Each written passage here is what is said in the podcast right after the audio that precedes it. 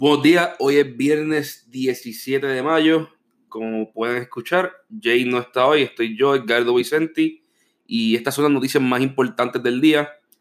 Eh, arrancamos. Tenemos un podcast que es el podcast más escuchado de todo Puerto Rico. Este podcast que están escuchando hoy, eh, la noticia más importante del día de Jay Fonseca, ayer salió como el podcast más escuchado en Puerto Rico por un informe que hace la Asociación de Ejecutivos de Venta y Mercadeo, el SMI. Eh, y nada, o sea, de parte de Jay, de parte del grupo de nosotros de trabajo, le queremos dar las gracias porque gracias a ustedes que somos el podcast más escuchado.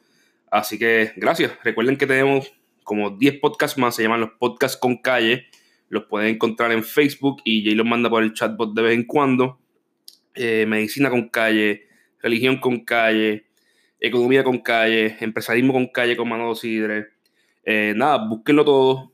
Realmente hasta yo me he sorprendido porque hay algunos temas que yo pensaba que no me iban a interesar resultan ser bien cool.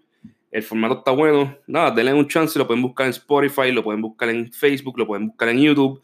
Son diferentes canales para que se suscriba al que le gusta y no que escucharlo todo necesariamente, pero denle un break a todos.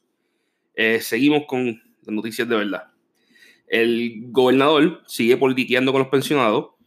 Ayer el gobernador en un mensaje dijo que la Junta tiene contra los, contra los pensionados que están empeñados en hacer los recortes de pensiones cuando en realidad no son necesarios.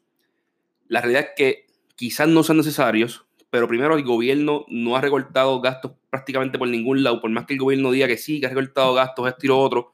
No, los recortes de gastos no están.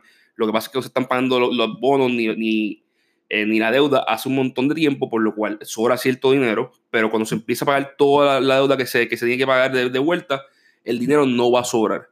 Eh, la, la, matemática es bien sencilla y con crecimiento de del dinero que viene federal a corto plazo para, para, para arreglar a Puerto Rico, el dinero que no ha llegado, by the way, no vamos a salir de eso y no va a ser diferente, por lo cual hace falta que realmente miremos esto en serio, veamos que nos conviene negociar, a los pensionados conviene negociar lo antes posible para que el recorte sea lo más pequeño posible, porque la realidad es que todo el mundo está comiendo el mismo bizcocho. Hay un bizcocho limitado de cuánto se puede pagar de deuda y a los pensionados y cuántos más gastos más se pueden hacer.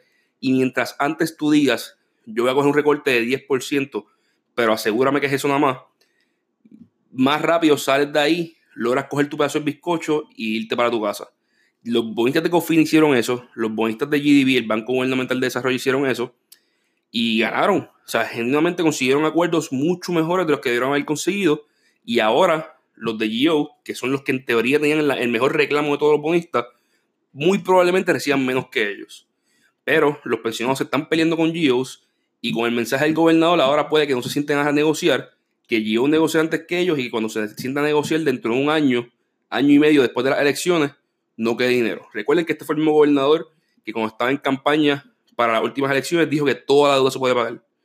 Y tan pronto entró al gobierno, empezó a pedir ayuda, decir, no, la deuda no se puede pagar, hay que renegociar. En un par de meses hizo el cambio. Porque la realidad es que la, matemática de esto no, no falla.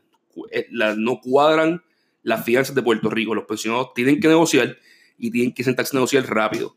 No es lindo. Hay, hay, hay pensionados a los que no se les puede pagar las pensiones por la nada porque reciben muy poquito, pero tienen que negociar los que sí tienen algo. Seguimos. Eh, hay un despilfarro en, en, en Ditop, en, en, carreteras, eh, cerca de 600 drones anaranjados. está en un tramo de la carretera cerrado. Eh, disculpen, cerca de 600 drones anaranjados de los que se usan para cerrar las carreteras, para, delimitar que no puede, que los carros no pueden entrar ese lado de la carretera, eh, encontraron que costaron cerca de 500 dólares cada uno, eh, cuando realmente estos drones cuestan 75. Esto fue una información que sacó primera hora, eh, lo cual realmente es escandaloso los drones, 600 drones nos costaron 500 dólares cada uno y en realidad deberían haber costado 75. Vamos a ver qué pasa aquí, eh, de quién fue el contrato, quién va a hacer la investigación, porque realmente esto no hay mucha forma de justificarlo. a mí no me importa con cuánta prisa se tuvo que hacer la compra. Esto realmente es absurdo. Eh, seguimos. los alcaldes están amenazando que van, o anunciando realmente, que van a tener que reducir horas de trabajo de sus empleados y hasta podrían tener que despedir empleados si no les llegan más ayuda. Ahí se sentía un municipio, entre ellos Toa Alta, Juanadías, Comerío, Villalba, Orocovis y Carolina, que dijeron que si realmente se hacen los recortes que el gobierno pues, ha proyectado, que va a dejar de enviar dinero a las alcaldías, eh, pues van a tener que empezar a hacer recortes de nómina porque ya no tienen de dónde más sacar el dinero ni, cómo pagar. La realidad es que aquí hay un par de municipios que, se, que dicen que en teoría tienen eh, superávits, pero pues ahí se ve que realmente no tienen superávits porque le cortaron el presupuesto un poco y no pueden pagar ni siquiera la nómina. Como si tiene un superávit, debería tener ahorros en el banco. Pero fuera de eso, vayan a AbrePR y busquen las notas de los municipios y después vean las peleas de los municipios que dicen, no, esos datos están mal. Ajá. Ahora es que salen los datos de verdad cuando, cuando se aprieta la cosa. Eh, pero la realidad es que, el gobierno central le está cortando cerca de 73 millones adicionales a los municipios. Esto va a seguir pasando. El gobierno central va a ir dejando de pasarle dinero a los municipios porque según el plan fiscal y lo que están haciendo para recortar eh, gastos del gobierno central, pues ya el gobierno central no va a estar subsidiando a los municipios. Los municipios van a tener que buscar cómo aumentar sus recaudos o cómo simplemente eh, eliminar gastos y hasta quizás fusionarse en el futuro porque no van a ser viables. los municipios tienen una forma bien clara de, sacar dinero ahora mismo, que es con el crimen.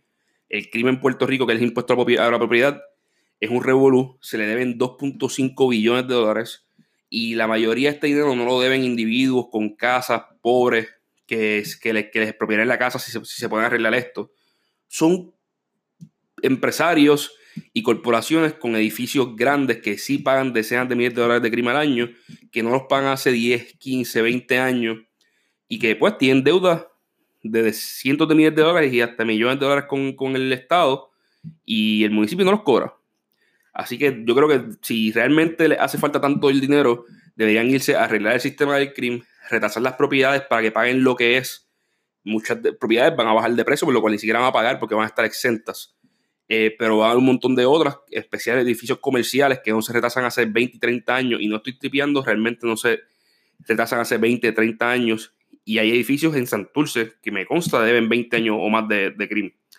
Pues tienen que ir contra esto, tienen que arreglar este sistema, porque en el resto del mundo, especialmente en los Estados Unidos, como los municipios y los counties funcionan, es a través del crimen. No es a través de que el gobierno central lo, lo subsidia, sino que ellos se dedican a administrar bien el crimen el impuesto a la propiedad y de ahí sacan sus recaudos. Eh, seguimos. En Puerto Rico aparentemente hay una crisis de opioides. Eh, digo aparentemente porque los datos no son muy confiables porque no hay muchos datos como en todos los otros en la isla, pero los datos que existen son bien, bien, bien preocupantes y, demuestran una tendencia bien complicada. Nosotros en Howard Media hicimos un podcast, de hecho, eh, Nidia, que es la de Medicina con Calle, hizo un podcast hace como dos semanas sobre este mismo tema, la crisis de opioides. Opioides son eh, morfina, oxycodone, codeína, medicinas que se utilizan para tratar el dolor. Eh, pero nada, si entran a Medicina con Calle en Facebook o lo buscan en Spotify, van a ver un podcast de la crisis de opioides con dos doctores, ambos bien jóvenes, eh, sobre el tema de una manera cool. Y en verdad a mí me gustó. So, escúchenlo, en verdad es bien interesante el porqué de esta crisis y cómo otros países lo están resolviendo. Porque esto no solo en Puerto Rico, en Estados Unidos, esta es la crisis de drogas real. No es hard drugs, es esto. O drogas ilegales, más, bien esto. Eh, hay 350 mil personas que están guiando sin licencia en Puerto Rico, según los datos del gobierno. Hay que ver qué tan confiables son estos datos, porque realmente probablemente parte de estas personas están fuera de Puerto Rico ya, están en la Florida, en otro sitio. Hay que ver si, si, es, si los datos están actualizados o si están machados con, con bases de datos de otros, de otros estados que les digan, mira, esta persona se mudó aquí, ya no te va a pagar. Eh, estas 350 mil personas representan 485 millones en multas sin pagar. Digitope está buscando cómo cobrarlo, el gobierno está buscando cómo cobrarlo. Están hablando de dar una amnistía de hasta 50% yo diría que la realidad aquí es que muchas personas, no es que, digo, hay un montón de personas que den miles de dólares en su, en, su, en su licencia, por lo cual nunca lo van a pagar aunque les den 50% de descuento. Eh, pero hay un montón de otras que siempre no han, no, no, han, no han renovado y no han pagado 100, 200, 300 pesos que tienen en multa. No por la cantidad de dinero, sino porque ir a sacar la licencia y renovarla es un dolor de cabeza. Y uno tiene que ir pensando que va a perder todo el día de trabajo y la gente decide simplemente, mira, voy a andar esplacado porque no voy a, no, no voy a perder mi día o dos días o tres días y mi pan mental yendo a una agencia del gobierno a sacar algo tan inútil como la licencia, porque ya yo probé que puedo guiar hace 10 años o 15 años cuando hace la primera vez. Eh, nada, ¿sabes? Enfóquense en arreglar el proceso de sacar la licencia, llevarlo digital completo, que sea un proceso bien lindo. Y yo les aseguro que un montón de esas personas van a, van a llegar a pagarla y van a ir a renovar en vez de estar dando descuentos y todo esto.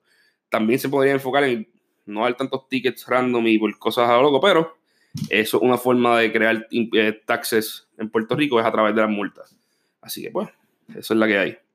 Y finalmente, el estado de la Florida, en especial la comunidad de Oceola, está pidiendo que no se le envíen más las cenizas eh, que se producen en Puerto Rico por la quema de carbón en, la planta. Eh, aquí, las, cenizas que siempre se han estado hablando de AES.